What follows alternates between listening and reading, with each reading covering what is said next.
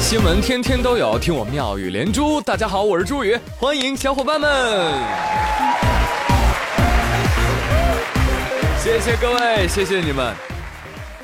生活当中，你们有没有发现过这样的一个现象？就是书呢，买过等于看过；化妆品摸过等于画过；健身卡办过等于练过；公开课码过等于学过。哎，唯有这吃的呀，是买了肯定得吃完呐。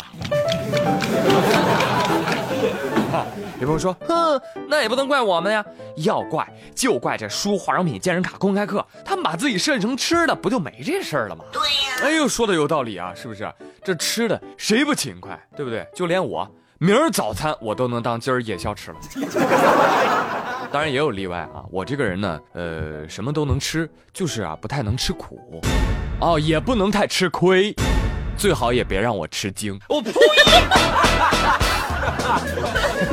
哎，其实生活当中还有一些东西，都很类似。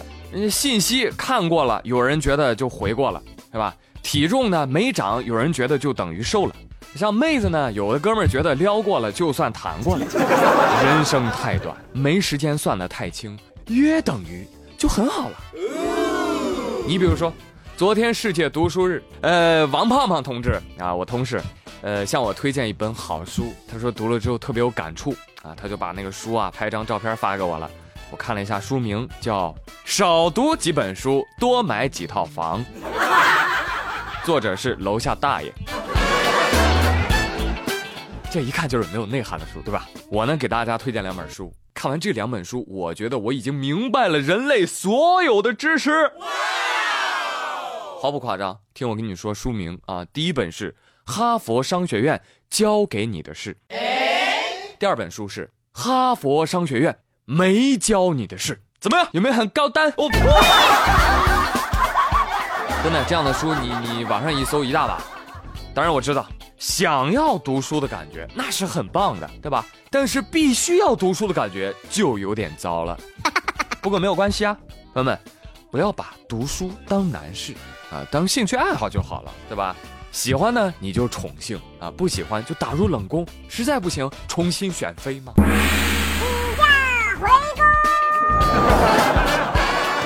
哎，继续来跟你们说，话说接下来这位大爷啊，真是把自己当皇帝了，任性啊，想在哪儿耍在哪儿耍。去年四月份的时候。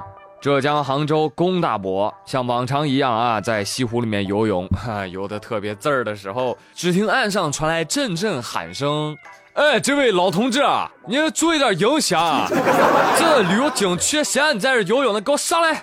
被抓了。管委会根据《西湖水域保护管理条例》对其罚款一百五十块。而且这不是龚大伯第一次被抓，此前就因为这事儿被罚两次了。所以龚大伯呢，也是气不打一处来。决定要起诉西湖管委会，要求撤销罚款。啊，龚大伯说了：“嘿，这游泳不是我们的权利吗？再说了，我都在西湖游了二十多年了，也没有污染水质啊。哟，您都游二十多年了？对呀。好，那把过去二十年的罚款也补上吧。啊，看您年纪挺大的了，算您一周一次好了。二十年一定是嗯十五万六千块，可以支付宝转账哦。”大爷，您之前都被抓两次了，还能这么坚持？难道这就是传说当中的一不怕苦，二不怕死的精神吗？很钦佩啊！不过这位大爷还挺好抓的，你守着湖边，你总能等到他。但是接下来这位黑哥哥那就不一样了。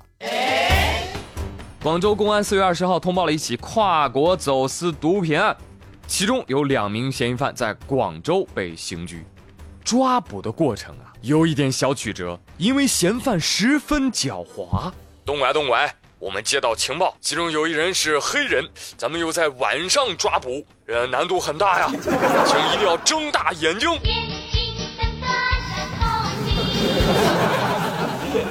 果不其然啊，其中一位黑毒贩就跟同伙说了：“嘿，一会儿看我脸色行事。”同伙表示：“我 看不见呀。”别说话。警察来了，哎，随后这名黑毒贩就躲在了灯坏了的厨房里，哈哈，企图瞒天过海，让警察是一顿好找啊。不过要说呢，本来啊，他这招真好使啊，藏挺好的啊，警察都到屋里面看一圈了，哎，没找到啊。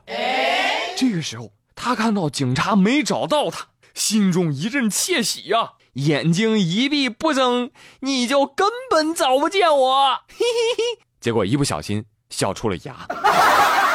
你不是真正的快乐，你的黑只是你穿的保护色。所以说，小伙伴们，不要嫌弃你的朋友长得黑啊，他们是为了暗中保护你啊。那这毒贩要抓，诈骗犯呢也不能放过。无法无天了还连老教授也敢骗？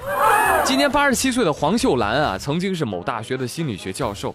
退休之后呢，没啥事儿，结果迷上了买保健品，光花在保健品上的钱超过了四十万。不过呢，惊醒的黄教授啊，慢慢发现呀，这个保健品不但没有什么效果，宣传里面还有很多的破绽。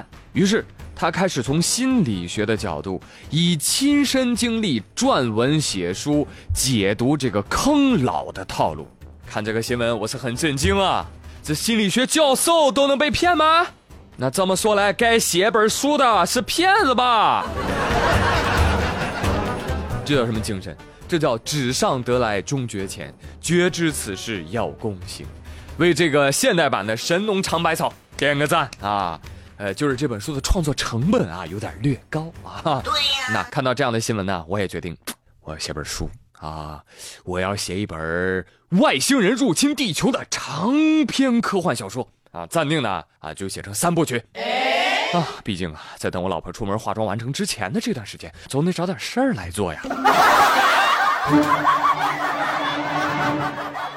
不知道这位教授的这本书现在写好了没？啊，如果出了的话，真想送给接下来这位妈妈看一看。最近杭州的民警啊接到指令，说要阻止一位女子给骗子汇款，然后民警呢就赶到这个出租屋，结果却发现，哎，女子不在。但她八岁的儿子在家里写作业呢，这下可怎么办呢？谁都没想到，八岁的儿子拍案而起。牙叔叔是不是找我妈妈？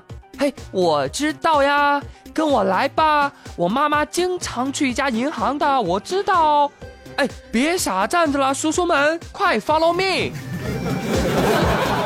哎呀，这小朋友机灵啊，很快就带着警察直奔银行，最终成功的将准备汇款的妈妈拦下。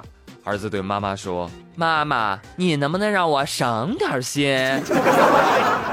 朋友们，从这个孩子自己在家没有妈妈盯着做作业这一点，就足以证明这孩子不简单。这玩意儿将来绝对是干大事的料，希望不要再被亲妈给耽误了啊。其实生活中啊。有的时候我们也会见到爸妈执迷不悟，要给人打款，要买保健品啊等等这类事情，我们都劝过，对吧？但是劝的用处大不大呢？不大。为什么呢？因为在爸妈眼中啊，一条消息的可信度排序是这样的。央视大于正经报，央视大于正经报纸，大于朋友圈，大于百度，大于电脑弹窗广告，大于各种推销员说的，大于饭桌上别人说的，大大大大大大大大大大于你说的。所以呢，啊，有空的时候多跟他们讲一讲这个网络新型骗局。当然，最重要的还是要多关心老人的生活。无论是健康还是娱乐好不好？好了朋友们今天的妙连猪就说这么多我是朱宇谢谢收听明天再会喽拜拜。